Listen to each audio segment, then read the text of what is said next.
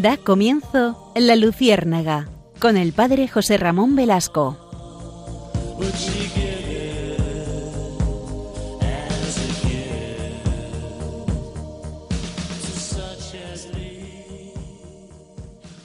Corría el año de 1825. En el norte de Italia, en el Piamonte, en la provincia de Asti, un niño que se llamaba Juan, luego lo conoceremos como Juan Bosco, tuvo una experiencia que marcaría su vida y que ha sido registrada como el sueño de los nueve años. Él mismo abriría la vida de Juan a un aspecto que ha sido objeto de profundo estudio en la vida de San Juan Bosco. Son sus sueños premonitorios. Él tuvo e-, ese don de Dios de tener sueños que anticipaban lo que iba a ocurrir. En particular, este primer sueño ha sido señalado como la descripción de lo que sería su misión entre jóvenes y los más necesitados. Y don Bosco escribió precisamente qué es lo que percibió en aquel sueño. Les leo el texto exacto que escribió San Juan Bosco. Dice así, cuando tenía nueve años tuve un sueño. Este sueño me acompañó a lo largo de toda mi vida. Me pareció estar en un lugar cerca de mi casa. Era como un gran patio de juego de la escuela. Había muchos muchachos. Algunos de ellos decían palabrotas. Yo me lancé hacia ellos golpeándoles con mis puños. Fue entonces cuando apareció un personaje que me dijo, no con puños, sino con amabilidad vencerás a estos muchachos. Yo tenía solo nueve años. ¿Quién me estaba pidiendo a hacer algo imposible? Aquella voz me respondió, yo soy el hijo de aquella a quien tu madre te enseñó a saludar tres veces al día. Mi nombre, pregúntaselo a mi madre. De repente apareció una mujer de majestuosa presencia. Yo estaba confundido. Él me llevó hacia ella y me tomó de la mano. Me di cuenta que todos los niños habían desaparecido y en su lugar vi todo tipo de animales, perros, gatos, osos, lobos. Ella me dijo, hazte humilde fuerte y robusto. Y lo que tú ves que sucede a estos animales, tú lo tendrás que hacer con mis hijos. Miré alrededor y vi que los animales salvajes se habían convertido en mansos corderos. Yo no entendí nada y pregunté a la señora que me lo explicara. Ella me dijo, a su tiempo lo comprenderás todo.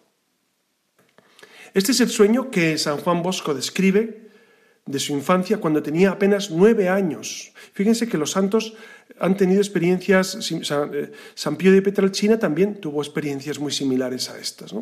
Eh, Dios les prepara de una manera especial.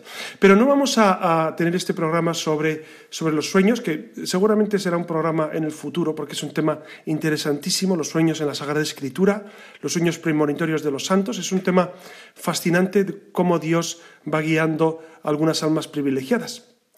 Pero vamos a, tratar más bien otro tema en estrecha conexión con San Juan Bosco, que es precisamente la educación, la educación eh, de los niños, la educación católica. ¿Y, por qué he elegido este tema hoy? Porque, eh, miren, estamos en, tiempo de Pascua, ¿no? Estamos eh, en este miércoles ya de la semana de Pascua. La Pascua es el gran periodo en el que celebramos que Cristo ha vencido la muerte y Cristo se ha hecho eh, presente en el mundo a través de la Iglesia, la Iglesia que ha dado tantísima luz durante 20 siglos. Y en este aspecto de la educación es un aspecto, es un, es un tema en el que la Iglesia ha brillado de manera especial siempre, siempre. Es decir, hasta prácticamente el siglo XIX los estados no asumen la responsabilidad de educar a niños y jóvenes. Era la Iglesia Católica fundamentalmente la que proponía esta educación. ¿Por qué? Pues porque Cristo dijo, cada vez que lo hacéis a uno de estos mis pequeños, a mí me lo hacéis. Cuando recuerdan con aquella famosa parábola, cuando te vimos hambriento o te vimos sediento o te vimos desnudo y te vestimos, etcétera, etcétera. Y Jesús dice, ¿cuándo se lo hicisteis a uno de estos mis pequeños? Ustedes saben que la Iglesia Católica desde el inicio toma muy en serio la educación. Después, si nos da tiempo, haremos una reflexión sobre esta, sobre esta historiografía que es fascinante, cómo la Iglesia desde el inicio ha procurado, ha procurado vivir esta realidad con intensidad. Pero vamos a entrar también en un tema eh, espinoso, el famoso PIN parental. Eh, si, les parece, ustedes ya muchos lo conocen, pero quizás para algunas personas eh, les suena extraño porque han oído hablar de ello en las noticias pero no saben en concreto qué es. Y de hecho, eh, en la política está muy presente, está muy presente, ¿no? Porque desde hace un tiempo eh, esta iniciativa es para proteger el derecho de los padres a elegir la educación de sus hijos. El PIN parental es, eh, que, es simplemente una propuesta, sobre todo de, partidos de, de, la derecha como Vox, también algunos del PP lo han propuesto, pero a esto se oponen radicalmente eh, el gobierno. Entonces, eh, uno se pregunta, ¿será muy malo y por eso se opone radicalmente la izquierda? Eh, porque es algo que, que va contra los derechos del niño. Vamos a indagar, vamos a indagar. El nombre de PIN parental hace referencia al control parental que tienen algunos dispositivos electrónicos. Ustedes saben que la televisión por cable o determinadas webs tienen un, código, eso es el PIN, es un código para que los niños no puedan acceder a ellos. Es decir, hay, contenidos que los niños no deben ver y por eso están codificados. Entonces los papás saben el código y lo, introducen en el ordenador. Entonces en el ordenador no se puede entrar a, páginas eh, pornográficas ni a, enseñanzas que son contrarias a la moral y a las buenas costumbres. Esto eh, ustedes lo pueden hacer perfectamente en sus ordenadores, en sus televisiones, etcétera, etcétera. En el caso del PIN parental que se, que se propone en educación, se trata de una solicitud que va dirigida a los directores de los centros educativos para que la dirección informe previamente, a través de una autorización expresa, sobre cualquier materia, charla, taller o actividad que afecte a cuestiones morales socialmente controvertidas o sobre la sexualidad, que puedan resultar intrusivos para la conciencia y la intimidad de nuestros hijos. Como ven, hasta aquí parece bastante razonable. ¿no? ¿No le resulta a usted razonable que los padres sepan qué les enseñan a sus hijos en el cole? A mí me parece muy razonable que la dirección del colegio informe previamente de todo tipo de charlas eh, controvertidas. Claro, no, si les van a explicar eh, Euclides o, las matemáticas de, Newton o, la astrofísica de, de, Stephen Hawking, no. Se refiere a cuestiones morales. Las cuestiones morales son muy delicadas y depende cómo se expliquen, se explican bien o se explican mal. Entonces, eh, el PIN parental lo que propone es que los padres puedan conocer y analizar de antemano, de antemano las charlas, los talleres, reflexionar sobre ellas y en base a ello dar el consentimiento o no para que el hijo asista a dicha formación. Por lo tanto, también pretenden que la información que se solicita al centro educativo se refleje una breve programación con la descripción de la actividad, sus contenidos objetivos, materiales, fecha, duración, nombre y titulación de la persona que lo imparte y entidad responsable de su organización o dirección. Claro, aquí también hay un tema interesantísimo. No es lo mismo que te explique, qué sé yo, eh, la sexualidad, eh, alguien que vive una sexualidad ordenada desde el punto de vista de la ley natural, a que te lo explique alguien que está absolutamente fuera del sentido común y de la ley natural. Claro, es que es muy diferente, muy diferente. Y ustedes saben perfectamente a qué me refiero. Entonces, cuando eh, uno lleva a sus niños al colegio y cualquiera, o mejor dicho, gente muy tendenciosa explica cuestiones morales eh, de frontera o muy espinosas, es un riesgo flagrante y es, necesario evitarlo. Según explica eh, el PIN parental, si no se cuenta con esta información previa y por tanto con la autorización firmada previamente a la implantación del taller o la charla, se eh, solicitaría al director del centro que exima la asistencia a nuestro hijo a dicha actividad, facilitándole la posibilidad de realizar una tarea alternativa durante la impartición de dicha citada actividad. Hasta aquí, ¿verdad que le resulta razonable? A mí me resulta muy razonable el PIN parental. Es decir, es la posibilidad de que los padres decidan si quieren que su hijo eh, reciba ese tipo de formación.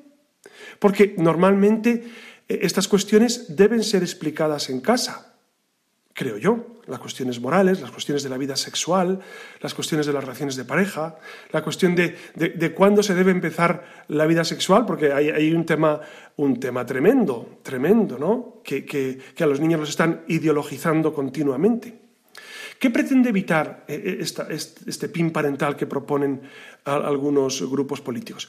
Pues lo que pretende evitar es que eh, ese adoctrinamiento en ideología de género que están sufriendo los menores en centros educativos en contra de la voluntad y contra los principios morales de los padres, a través de contenidos curriculares en asignaturas, actividades, etcétera, etcétera, así como una educación afectivo-sexual impartida por gente que, que seguramente no está preparada para impartirla en muchos casos no están preparados. Algunos dicen, no, pero si es un sexólogo.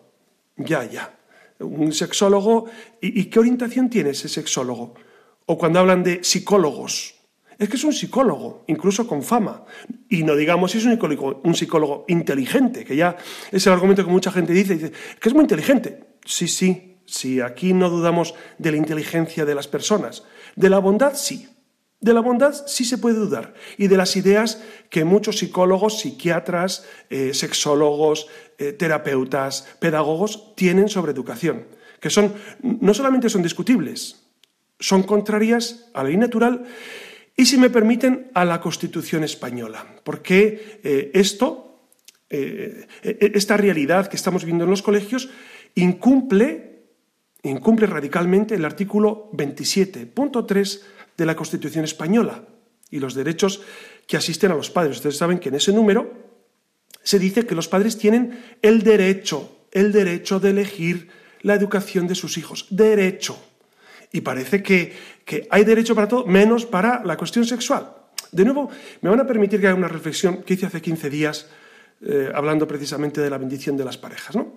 Eh, claro, parece que la sexualidad les interesa mucho a los que están en contra de la ley natural. Les interesa mucho la educación sexual, pero muchísimo. Me sorprende. Me sorprende cómo han focalizado la vida, la realidad, sobre todo pues estos grupos que, son, que, son eh, eh, digamos, ajenos a los principios de la ley natural. Eh, estos grupos están obsesionados con la sexualidad. Claro, saben muy bien que cuando tú dominas a las personas con la sexualidad, tienes un rebaño un rebaño, y repito, un rebaño, con el cual puedes hacer lo que quieras. Ustedes saben que los países comunistas, eh, me estoy refiriendo especialmente a Rusia o, a, la, órbita de la URSS, que, ya no existe, claro, pero hasta el año 89 la teníamos ahí. Ustedes saben que en esos países se proponía la pornografía, la sexualidad eh, salvaje eh, al inicio, cuando se va gestando el sistema comunista. Una vez que ya tiene al pueblo ganado, son sumamente prohibitivos son sumamente cerrados, eh, no permiten ninguna eh, eh, cuestión que, salga de lo estrictamente mm, controlado por el gobierno. Ustedes saben que esto pasó en Cuba. Esto pasó en Cuba. Al inicio Fidel Castro llegó como, bueno, Fidel Castro, fíjense que fue un, psicópata, ¿no? Y esto, esto lo dicen los, los, textos de los que vivieron con él. Este psicópata lo que hizo fue, pues eso, hacer que la isla eh, pues fuera eh, liberal al inicio, pero en cuanto consiguió que el comunismo imperara, eh, empezó la represión brutal y un grupo reprimido fueron los homosexuales. Que de esto no hablan las izquierdas nunca, pero es necesario recordárselo, recordar la historia, porque la historia, la historia es tozuda, los hechos son tozudos, la historia no se puede cambiar. Se puede contar de una manera o de otra, pero no se puede cambiar. Y entonces, claro, esto es un modo de manipular a la gente si controlas la sexualidad, si les conviertes como animalitos eh, llevados por el instinto sexual, ¿los tienes dominados? Tienes dominados a los niños, a los jóvenes, a los adultos, si has hecho que entren por el camino de la sexualidad salvaje. Es así. ¿Dónde se está viviendo ahora este, este pin parental? Es decir, ¿en qué, ¿En qué circunstancias se está viviendo? Pues miren, está implantado tan solo en la región de Murcia, solamente. lo cual eh, eh, a mí me parece surrealista, bueno, como muchas cosas que, vivimos, ¿no? Son surrealistas. Es decir, pero ¿cómo es posible que los padres no puedan decidir la educación de sus hijos? Ustedes, si vienen de otro país, imagínense que han pasado 40 años fuera de España o 40 años fuera del mundo y llegan ahora y dicen, pero, pero, pero no, es, no están las libertades cada vez más afianzadas y la igualdad de todas las personas. ¿Pero los padres no pueden decidir la educación de sus hijos? Cualquiera que, viniera de otro planeta diría, pero, pero, pero ¿qué libertades son esas? Bueno, pues gracias a Dios en la región de Murcia ya está instalado este PIN parental. Los padres pueden decidir si sus hijos acuden o no acuden, ¿no? También en, otros, en otras naciones sé que está, está comenzando a impulsarse, sobre todo en México, porque es normal. Es decir, los padres, los padres sensatos se rebelan contra la dictadura progresista, la dictadura de la ideología de género, la dictadura de, pues de todo lo que es contrario a la ley natural. Y es que son dictadores. Es que eh, no permiten la libertad. Piensan que ellos tienen la suprema ley, la suprema razón, la suprema verdad, y no admiten, no admiten que alguien esté en contra de esa realidad. ¿no? De hecho, ustedes saben que en la región de Murcia la condición, la condición para, que, para que Vox apoyara al, PP, recuerdan, eh, pues fue que, se aprobara el SEPIN parental, que luego ha tenido problemas, ustedes saben, en Murcia, pero no vamos a entrar, que las cuestiones políticas a mí no me interesan. A mí me interesa la cuestión de lo que la Iglesia dice sobre las cosas, ¿no? Pero a veces se entremezclan. Se dio una situación similar en la Comunidad de Madrid y en Andalucía. Sin embargo, en estas dos comunidades todavía no se ha propuesto el PIN parental, o se ha propuesto pero no se ha aprobado, lo cual eh, dice mucho a veces de la, del miedo al que dirán de algunos, de algunos políticos, algunos políticos que seguramente tienen buena intención, pero algo tan sencillo como favorecer las libertades, ¿por qué no se instaura cuanto antes? Pues por miedo, por miedo. Eh, a veces los buenos tienen miedo de lo que digan los malotes y, entonces, y entonces ocurre que, por miedo, por el que dirán, por no asustar, pues dejamos que leyes profundamente injustas sigan campando en, nuestra, eh, en nuestras democracias. De hecho, eh, ha habido una plataforma, Teoir, que en septiembre de 2019 lanzó la campaña Mis hijos, mi decisión, en donde distribuyó en colegios públicos y concertados de España ejemplares del PIN parental contra el adoctrinamiento en ideología de género. Y esta campaña pues, tuvo su, repercusión. ¿Qué dicen los que están en contra de este PIN parental, en, contra de este derecho de los padres de decidir? ¿Qué dicen? ¿Qué argumentos utilizan? Pues dicen que el artículo 27 de la Constitución española establece que en el punto número 2 dice, la educación tendrá por objeto el pleno desarrollo de la personalidad humana en el respeto a los principios democráticos de convivencia y a los derechos y libertades fundamentales. Y entonces, la ideología de género piensa que ellos están educando a esa personalidad, humana con respeto a principios democráticos de convivencia, etcétera, etcétera, etcétera. Claro, lo cual eh, es absurdo. Es absurdo. Porque eh, si vivir mal la sexualidad es conformar bien la personalidad humana, ustedes saben que es mentira. Ustedes saben que es contrario a la vida. Claro, lo que pasa es que de hace unos años para acá nos hemos acostumbrado a que la sexualidad sea vivida de una manera absolutamente eh, sin sentido. Y encontramos adolescentes que tienen relaciones sexuales, a adolescentes que son iniciados en la homosexualidad, a jóvenes que te dicen que, son bisexuales, todavía no tienen la mayoría de edad, pero son bisexuales o son transexuales. Y, entonces, claro, eh, estos grupos radicales lo que dicen es, tenemos que hacer que la democracia, la libertad, que, que no se persiga a las personas por condición de sexo. Si hasta ahí estamos de acuerdo. Hasta ahí estamos perfectamente de acuerdo. No se debe perseguir a nadie, no se debe condenar a nadie. Mire, Jesucristo no condenó a la mujer adúltera. Jesucristo es el primero que no condenaba. Pero una cosa es no condenar y otra cosa es favorecer, invitar, eh, promover, promover algo que es absolutamente desproporcionado contra natura. Y me perdonan que lo diga así tan claro, porque es la verdad. Entonces, como les digo, eh, los que defienden esto, eh, la, educación salvaje, se amparan en, esta, en esta, Constitución, en el, el, artículo 27, número 2, que defiende el respeto a los principios democráticos y demás. Pero los que defienden el PIN parental, como les decía antes, pues se amparan también en la Constitución, porque el artículo 27, el número 3, como les decía antes, dice exactamente esto.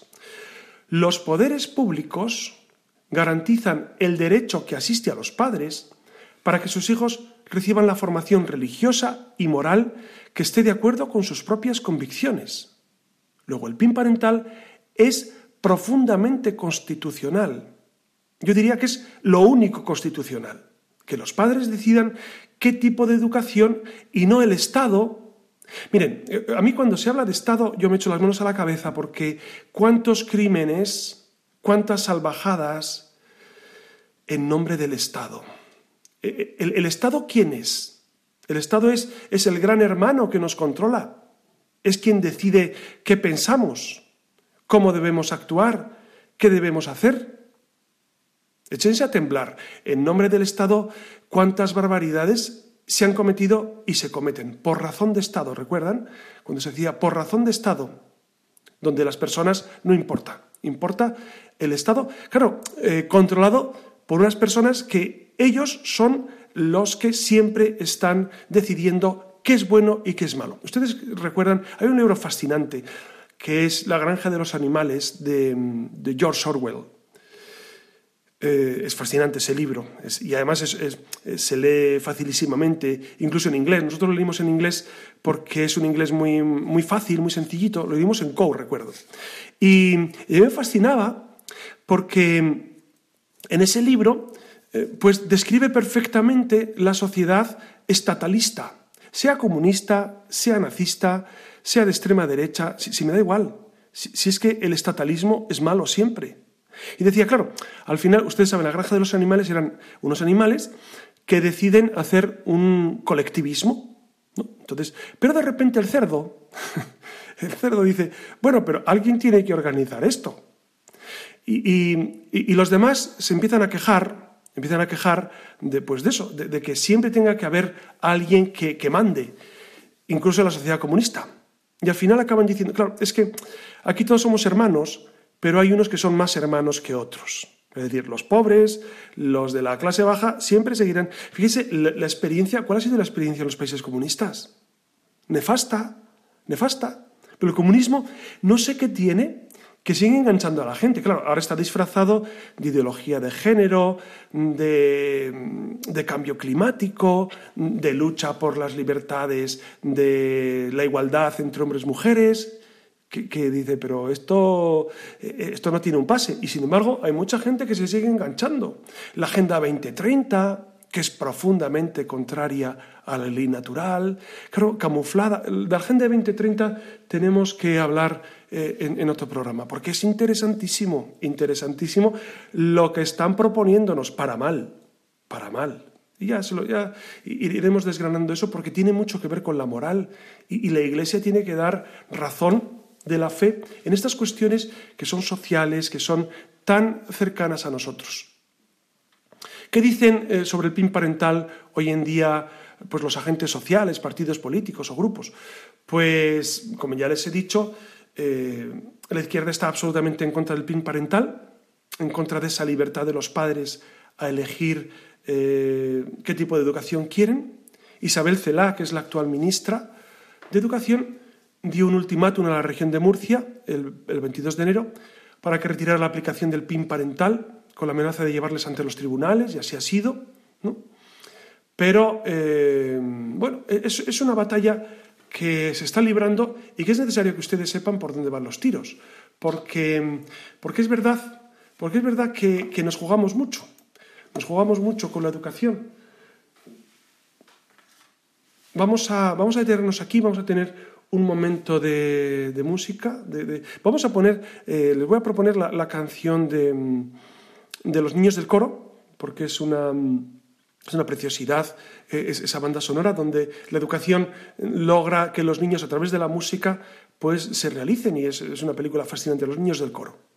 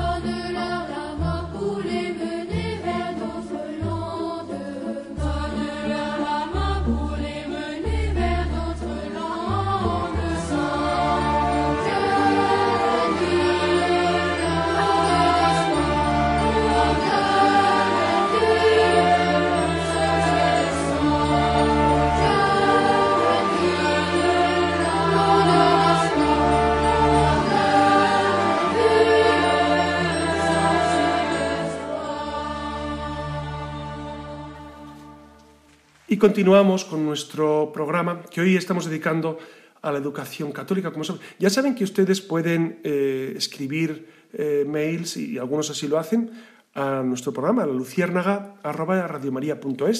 y con mucho gusto yo eh, leo, leo, los correos, los respondo. Yo les doy las gracias porque muchos de ustedes me escriben, algunos quejándose, pero bueno, la mayoría agradeciendo Mm, que, hablemos sobre cuestiones que son de rabiosa actualidad y sobre las que eh, en la televisión generalista seguramente no encontrarán eh, mucha, mm, mucha información, lamentablemente. ¿no? Lamentablemente las televisiones eh, pues son para, para cerrar la televisión. ¿no? Si les parece, vamos a hacer ahora un, pequeño recorrido sencillito, rápido, sobre la educación católica, Em, qué, hemos hecho, cómo lo hemos vivido, em, por qué es importante que, tengamos eh, en el corazón esta realidad, esta realidad de, la educación, que no descuidemos la educación. Miren, eh, en ocasiones algunos padres de familia me han preguntado eh, a qué colegio llevo a los hijos, porque hay, hay muchas opciones. Y les voy a decir lo que yo pienso sobre esta realidad de los colegios.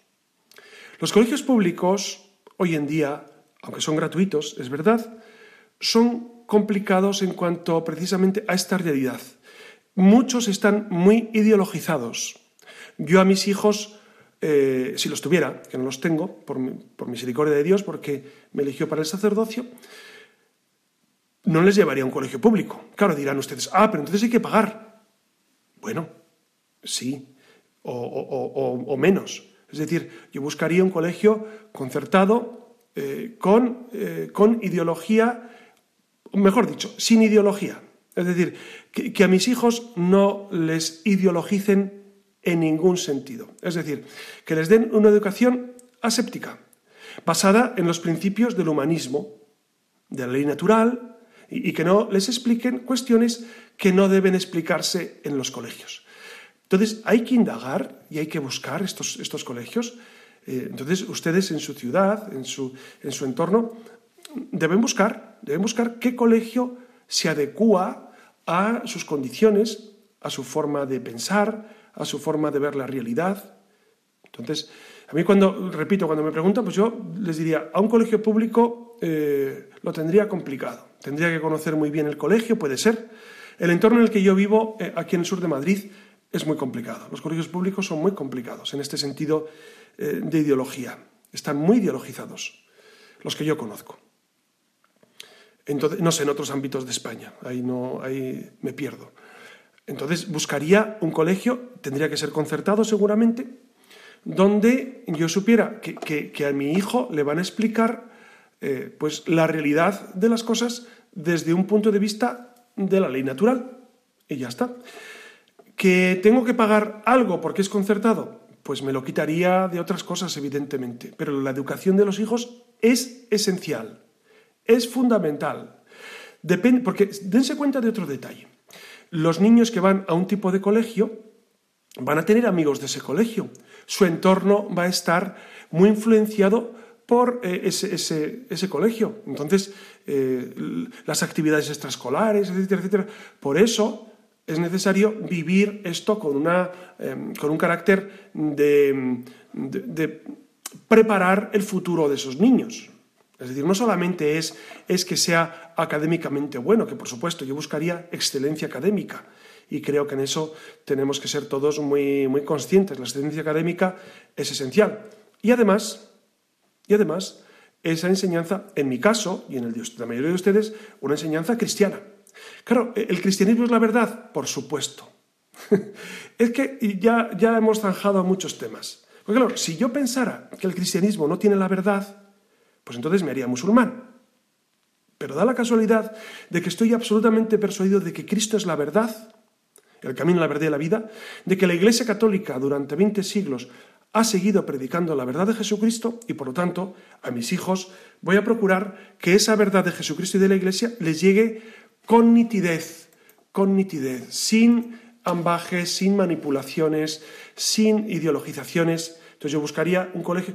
Yo no le llevaría a cualquier colegio católico, me van a perdonar. Hay colegios católicos que no están defendiendo la doctrina de la Iglesia y la doctrina del humanismo cristiano. Lo tengo que decir porque es la verdad. Claro, ustedes dense cuenta que a la hora de, fundar un colegio, y conozco varios colegios que, son concertados, que seguramente cuando se fundaron hace una cantidad de años, quizá 30, 40 años, seguramente el profesorado, el estilo directivo, estaba muy unido a lo que la Iglesia propone y el cristianismo propone sobre la educación, sobre la moral, sobre las costumbres, etc. Pero con el paso de los años se ha ido diluyendo ese estilo profundamente católico y entonces se ha convertido, bueno, en, colegios en los que eh, defienden cuestiones absolutamente ajenas, ajenas al cristianismo. Jamás llevaría a mi hijo a un colegio católico que no defienda la doctrina de la Iglesia. Así, así como se lo cuento. Alguno habrá, habrá saltado en la cama diciendo, hombre, eso es muy radical. Yo entiendo que hay personas que no tienen otra opción. Entonces, pues bueno, cuando no hay otra opción, no hay otra opción. Imagínense, uno vive en un pueblo y, no hay más que el colegio público, o, o, hay un colegio concertado en el pueblo de al lado, pero, pero ese colegio concertado pues no es del agrado, pero no tiene otra opción porque porque, mm, bueno, porque el siguiente colegio le queda lejísimos, no puede hacerlo. ¿Yo qué haría si estuviera en esa situación? Yo lucharía, hablaría. Miren, no están las, asociaciones de padres de alumnos, ¿no? que ahora se llaman AMPAS, ¿no? AMPAS. Es un nombre un poco, un poco extraño, AMPA. Pero, mm, pero esas, esas asociaciones están para algo y, los padres están en el consejo escolar. Ustedes tienen que defender el humanismo cristiano. A mí me sorprende cuando los católicos dicen, no, es que mi colegio enseña eso. ¿Y usted lucha para que no lo enseñen? No, pero es que ya he luchado y no he podido hacer. Bueno, pues si usted ha luchado y no ha podido cambiar la realidad, pues paciencia. Claro, cuando no se puede, no se puede. Pero, pero es necesario luchar. es necesario batallar y es necesario hablar con el director, hablar con profesores, hablar con el tutor de su hijo, hablar con quien haga falta para que no ideologicen a sus niños en los colegios. Ya está, tenemos que luchar. A mí me da la impresión de, que los católicos nos hemos dormido, venimos de una realidad eh, pues muy favorable, sobre todo cuando en los colegios se, vivía esta realidad. ¿no? Miren, yo recuerdo de niño, y ustedes lo han vivido también, porque el, público que escucha Radio María eh, suele ser ya eh, público adulto. Ustedes recuerdan, yo perfectamente que de niño, en el colegio, en un colegio público, y, por ejemplo, los viernes, todos los viernes del año, se, eh, explicaba el Evangelio del domingo. Se explicaba y teníamos que hacer un dibujo, recuerdo perfectamente, sobre el Evangelio del domingo. Y el lunes se preguntaba sobre la homilía. Algunos le preguntaban, ¿qué ha dicho el sacerdote en la homilía? Era un colegio público, ¿eh? Era otra realidad, por supuesto, era otro mundo. Eh, no, es necesario ponernos a añorar tiempos pasados. No todo tiempo pasado fue mejor. Yo no digo eso, pero, pero sí estamos acostumbrados quizá a un estilo que hemos vivido nosotros, pero los niños ahora son carne de cañón de esa ideologización. Entonces tenemos que luchar, tenemos que luchar eh, pues contra los enemigos del humanismo cristiano, que los hay. Entonces hay que luchar eh, en los ámbitos que a usted le permitan. ¿no? Que a usted le permiten en el AMPA hablar, que usted es el director del AMPA, o no sé cómo se llamará, el presidente del AMPA, pues fenomenal, métase usted. A veces los católicos dicen, no, que lo haga otro. No, no, hágalo usted, hágalo usted. Eh, métase eh, en las estructuras y luche. Y luche, porque, porque es el, modo de cambiar la realidad. No basta con quejarnos, por supuesto que, hay que resaltar. Habrá que hacer propuestas, habrá que proponer otro estilo pedagógico, otro estilo de charlas, otro estilo de educación. No tratamos de imponer, porque es, lo que nos dicen, ¿no? es que vosotros los católicos tratáis de imponer. No, amigo, no, no, en absoluto, en absoluto. Primero que, que el sentido común se impone por sí mismo. Pero los que tratan de imponernos una realidad son los que están ideologizando los colegios. Por eso nosotros no tratamos de imponer nada de nada. ¿no? ¿Cuáles serían las dimensiones de una educación católica que se precie? Pues miren, la primera dimensión es que tiene que ser un proceso que integra lo humano y la fe. Lo humano y la fe. Claro, me van a permitir una reflexión eh, bordeando el terreno filosófico. La trascendencia, la fe, la religación, no es una superestructura que tenemos. Es decir, yo además de, ser eh, un ser humano nacido de mis padres, eh, que vivo en tal sitio y que trabajo en tal cosa, además, aparte, tengo fe y vivo el cristianismo. No, amigos, no. Eh, yo soy una persona con tres dimensiones. Una dimensión es la dimensión social, porque somos seres eminentemente sociales. La segunda dimensión es la dimensión de la trascendencia, que es a religarme con, lo trascendente, con Dios en este caso. La tercera dimensión es la autotrascendencia, es decir, lograr lo mejor de mí mismo. ¿no? Es, el típico esquema de Descartes de yo, mundo, Dios. Yo, mundo, Dios. O Dios, mundo, yo. Que resumirían las tres grandes ciencias, si me lo permiten ya. La teología, que abarca el aspecto de Dios, las físicas y, las ciencias experimentales, la relación con el mundo, y el yo, que es toda la cuestión filosófica, metafísica, etc. Esos tres ámbitos son esenciales en el ser humano. Entonces, la formación religiosa no es un añadido, es esencial. Es esencial. Claro, y entonces, cuando entendemos esto, nos damos cuenta, el, problema es no entender bien al ser humano.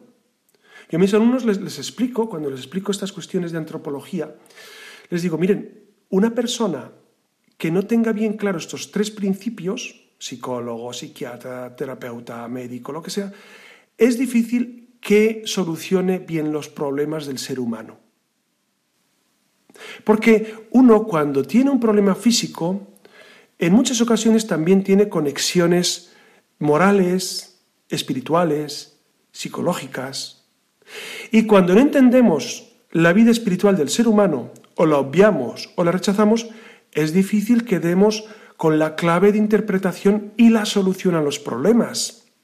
Por eso, los, eh, estos expertos o pseudoexpertos en ser humano eh, hacen, mal, hacen mal en dar lenitivos, paliativos, en, en curar un aspecto del ser humano, pero no curan del todo al ser humano. Y entonces, a veces es el efecto placebo. Es decir, algunos psicólogos hacen efecto placebo. Eh, bueno, te dicen unas cosas muy interesantes que, seguramente están muy bien dichas y que son, pero dejan otros aspectos esenciales en el ser humano, que es el aspecto trascendente, el aspecto de la fe. Y eso ocurre también en educación. En educación, abandonar eh, todo el proceso espiritual del ser humano es dejar al ser humano inerme, inerme. Por eso, el primer aspecto, la primera dimensión de la educación católica, yo diría la, la, educación en general, es integrar lo humano y lo divino, lo humano y lo divino. Dentro de nuestro, de nuestro ser cristiano, un segundo aspecto sería una educación basada eh, en Cristo, cristocéntrica. La educación cristiana tiene que centrarse en principios evangélicos, en principios evangélicos, que, que, son eh, precisamente los principios que alientan el cristianismo durante 20 siglos. Los principios del Evangelio deben estar presentes en la educación cristiana, por supuesto. También el tercer aspecto debe ser una educación comunitaria y eclesial, por supuesto. La fe cristiana es esencialmente comunitaria. Por eso, la educación católica educa desde la experiencia de la comunidad y para la vivencia de lo comunitario. Es muy importante. Por eso tantas, eh, tantos colegios católicos siempre tienen esa, e, e, esa, orientación hacia los demás, hacia tratar de, transformar el mundo. En el colegio, yo tengo un colegio en Nicaragua, ya se lo he dicho varias veces, y porque eh, ya lleva el colegio 11 años, 12 años. Y, y en este colegio, se llama San Ignacio de Loyola, está en León, en Nicaragua, pues en este colegio hemos buscado no solamente la excelencia académica, y, bueno, hacemos lo que podemos, ¿no? En excelencia académica, pero también la excelencia humana, que es eh, fomentar el orden, los valores humanos y los valores espirituales. Y uno de ellos es el de la generosidad, el de hacer cosas sin esperar nada a cambio. Es muy importante. El lema del colegio es en todo amar y servir. Y entonces eh, a los niños se les eh, informa y se les forma para servir a los demás. Al inicio, al inicio en el colegio, recuerdo que pues eh, teníamos ahí la manzana en la que está construida y había que limpiar de piedras. Y, un día les dije a los niños, vamos a, a, recoger todas las piedras. Y uno me dijo, pero ¿y nos vas a pagar? Digo, no, en absoluto, en absoluto. Si, si no sabemos hacer nada gratis por los demás, os estamos educando muy mal. Os estamos educando muy mal. Es necesario hacer cosas, trabajar por los demás gratuitamente. Esto es un aspecto social de la educación cristiana que está en el ADN del cristianismo. ¿no? Por eso es una educación comunitaria y eclesial. Otro aspecto es el conocimiento integral de las realidades de la fe. Un colegio católico no puede obviar la, la realidad de la fe. A veces en los colegios católicos se dice, no, es que hay profesores que no lo viven. Bueno, pues, pues habría que ver, habría que analizar esta realidad, ¿no? Si que los profesores no vivan la fe eh, es un problema, es un problema. Y yo sé que a veces no se puede conseguir otro tipo de profesorado, pero un colegio católico, vamos, eh, es que es de cajón, es de cajón. Eh, los, los, que imparten las clases deben ser gente que viva la fe. Vamos, esto me parece obvio, me parece obvio, pero resulta que en ocasiones, pues estas cosas que son tan obvias se han olvidado. Entonces dice, no, es que, es que este no vive nada la fe y vive, y vive fatal su moral, pero es muy buen profesor de matemáticas. Bueno, pues entonces habrá que buscar un cristiano consciente que sea buen profesor de matemáticas. Por eso es necesario que los cristianos seamos muy exigentes en nuestra formación académica, muy exigentes. Deberíamos ser eh, excelentes en esto, deberíamos ser, no iba a decir los, primeros en, formación académica, pero vamos, luchar porque la formación académica fuera de primerísimo nivel. No puede ser que, que, digan, no, ese colegio católico es bueno en formación moral, pero académicamente es fatal, lo descuidan. No, no, no. Es que yo creo que ahí nos hemos equivocado. Tiene que ser un colegio eh, muy eficaz a nivel académico y muy eficaz a nivel religioso. Ese es el colegio que, que yo soñaría para mis hijos. ¿No? Es el colegio. Porque lo demás es andar, eh, pues eso, eh, dando palos de ciego. Y en el fondo no, no eh, atender a lo esencial. Sé, porque he tenido contacto con colegios concertados aquí en, España, que a veces es complicado conseguir profesores de buen nivel de fe, de evidencia de la fe, y de buen nivel académico. Sé que no es fácil, pero hay que, hay que seguir en la lucha, ¿no? Hay que seguir buscando, buscando. Bueno, pues yo, creo que hemos hecho un repaso. A mí este tema me parece fascinante porque, porque antes de, de, estudiar teología y filosofía, yo estudié magisterio. Y, seguramente la vocación eh, sacerdotal, que es, que es la esencial, eh, en mi caso va unida también a la vocación pedagógica. ¿No? Desde siempre me he dedicado a enseñar y, me fascina, me fascina eh, pues poder enseñar a otros porque es una obra de misericordia. ¿no? Y este tema del PIN parental que hablamos al inicio, creo que es necesario pues poner negro sobre el blanco, blanco sobre negro, para que se vea con claridad de qué se trata. Se trata de la libertad de la enseñanza, de la libertad de los padres de elegir el colegio para sus hijos. Y hasta aquí hemos llegado. Les doy mi bendición. Dios Padre les bendiga en el nombre del Padre y del Hijo y del Espíritu Santo. Amén.